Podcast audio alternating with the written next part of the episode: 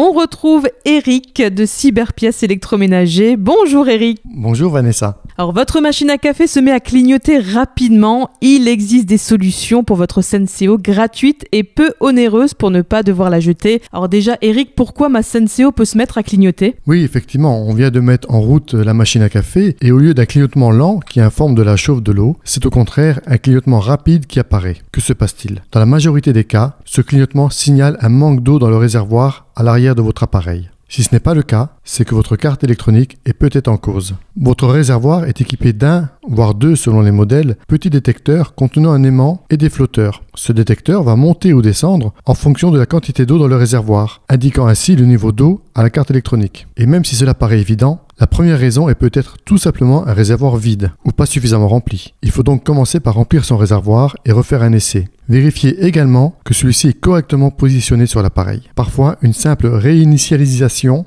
règle le problème. Débranchez votre appareil du secteur, appuyez sur le bouton de gauche, celui qui a le symbole une tasse, et maintenez appuyé, rebranchez votre cafetière et lâchez le bouton. Vous venez de la réinitialiser et souvent supprimez les pannes en mémoire. Une autre cause est un dysfonctionnement du flotteur. Il faut s'assurer qu'il ne soit pas freiné ou bloqué par la présence de calcaire. Dans ce cas, un peu d'eau chaude et du vinaigre blanc suffira à faire repartir l'appareil. Pensez à bien rincer le réservoir parce que le café au vinaigre, c'est pas très bon. Sachez également que votre appareil ne peut pas fonctionner dans une pièce trop froide. Il doit se trouver dans un endroit où il fait au moins 10 degrés. Alors là, tu viens de nous montrer les principales méthodes en fait pour faire repartir notre machine sans avoir besoin de changer quoi que ce soit.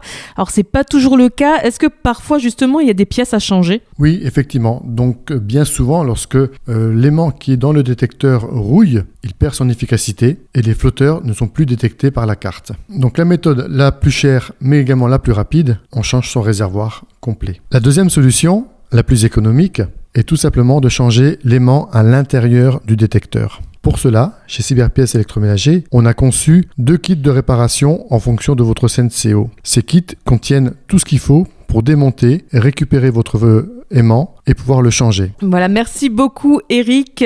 Je rappelle que vous pouvez retrouver toutes vos pièces nécessaires à votre réparation sur le site cyberpièces.com. À dans 15 jours Eric. À dans 15 jours Vanessa.